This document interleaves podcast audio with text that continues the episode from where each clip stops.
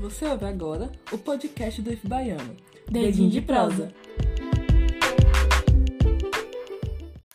Olá! Sejam bem-vindos ao Dedinho de Prosa, podcast do Instituto Federal Baiano, que comenta sobre assuntos do cotidiano no intuito de levar conhecimento para além dos muros do IFE.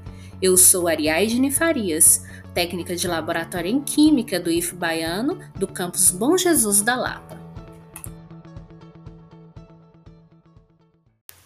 Neste episódio, escolhi um assunto que aparenta um pouco batido, mas ao longo desse nosso bate-papo veremos que ainda precisa ser muito discutido.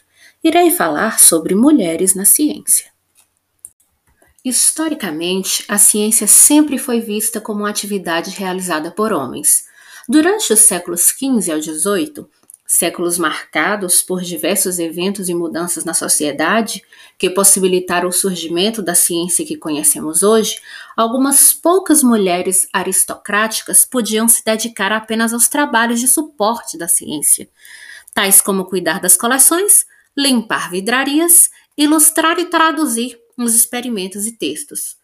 No entanto, não lhes eram permitido o acesso às discussões que aconteciam na sociedade e nas academias científicas. A mudança nesse quadro inicia-se somente após meados do século XX, com os movimentos de luta pela igualdade de direitos entre homens e mulheres, que permitiram a elas cada vez mais acesso à educação. Porém, os cursos por elas frequentados eram voltados para a arte, literatura e ensino. Em 119 anos, apenas 17 mulheres receberam prêmios na área de ciências, enquanto 572 homens já foram contemplados. De acordo com a Unesco, apenas 35% dos estudantes do mundo em área de ciência, tecnologia, engenharia e matemática são mulheres, e somente 28% dos pesquisadores mundiais são do sexo feminino. Outro fator interessante a ser apontado é que quanto mais se avança na carreira científica, maior é a redução do número de mulheres. Isso pode ser conferido pelo número de bolsas de produtividade do CNPq Brasil. A participação feminina nas bolsas de produtividade em pesquisa corresponde a 36% do total de bolsas concedidas. Desse modo, é possível verificar que a presença da mulher na ciência ainda tem sido muito pequena. Assim, há que se perguntar: por que isso ainda acontece tendo em vista a grande inserção da mulher no mundo do trabalho? Uma das causas prováveis para essa diferença entre homens e mulheres na carreira científica pode estar associada ao processo de educação, pois enquanto os meninos recebem mais estímulos para lidar com instrumentos associados ao mundo masculino, como ferramentas, carros, máquinas, computadores e outros, as meninas passam por um processo de socialização diferenciado e são estimuladas a lidarem com assuntos que envolvem mais as áreas de saúde, educação e bem-estar, e isso acaba fazendo parte dos seus interesses futuros.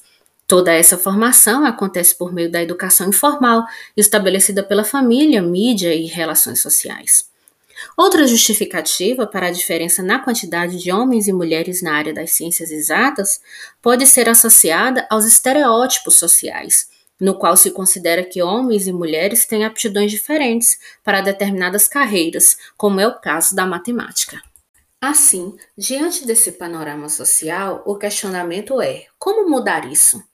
Do ponto de vista histórico, não há dúvidas de que foi um processo cultural, no qual as mulheres não tiveram espaço e liberdade de expressão no que se refere às ciências. Ainda imperam sobre a sociedade alguns estereótipos que devem ser amplamente trabalhados e discutidos, especialmente no que se refere à inclusão das mulheres em certas áreas do conhecimento. É papel da família e da escola trabalhar sobre esses rótulos, de modo a promover um equilíbrio cultural entre homens e mulheres, estabelecendo uma relação de igualdade com ambos. A maior participação feminina em ciência e tecnologia pode implicar em transformações sociais e econômicas com um impacto muito favorável à sociedade. Uma maior representação feminina no ambiente acadêmico também será enriquecedor. Afinal, a receita do sucesso não é a criação de grupos formados por diferentes profissionais e, portanto, com diferentes visões e abordagens para o mesmo problema? Nada mais natural que aplicar este mesmo conceito às mulheres.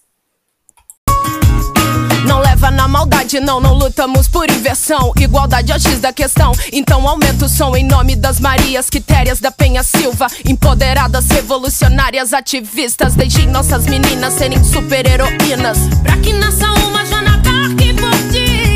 Como diria Frida, eu não me calo. Junto com o bonde saiu pra luta e não me abalo. O grito antes preso na garganta já não me consome. É pra acabar com o machismo e não pra aniquilar os homens. Quero andar sozinha porque a escolha é minha. Sem ser desrespeitada e assediada a cada esquina. Que possa soar bem, correr como uma menina, jogar como uma menina, dirigir como menina, ter a força de uma menina. Se não for por mim, mude por sua mãe ou filha. Respeita as minas. Toda essa produção não se limita a você. Já passou da hora de aprender que o corpo é nosso, nossas regras, nosso direito de ser.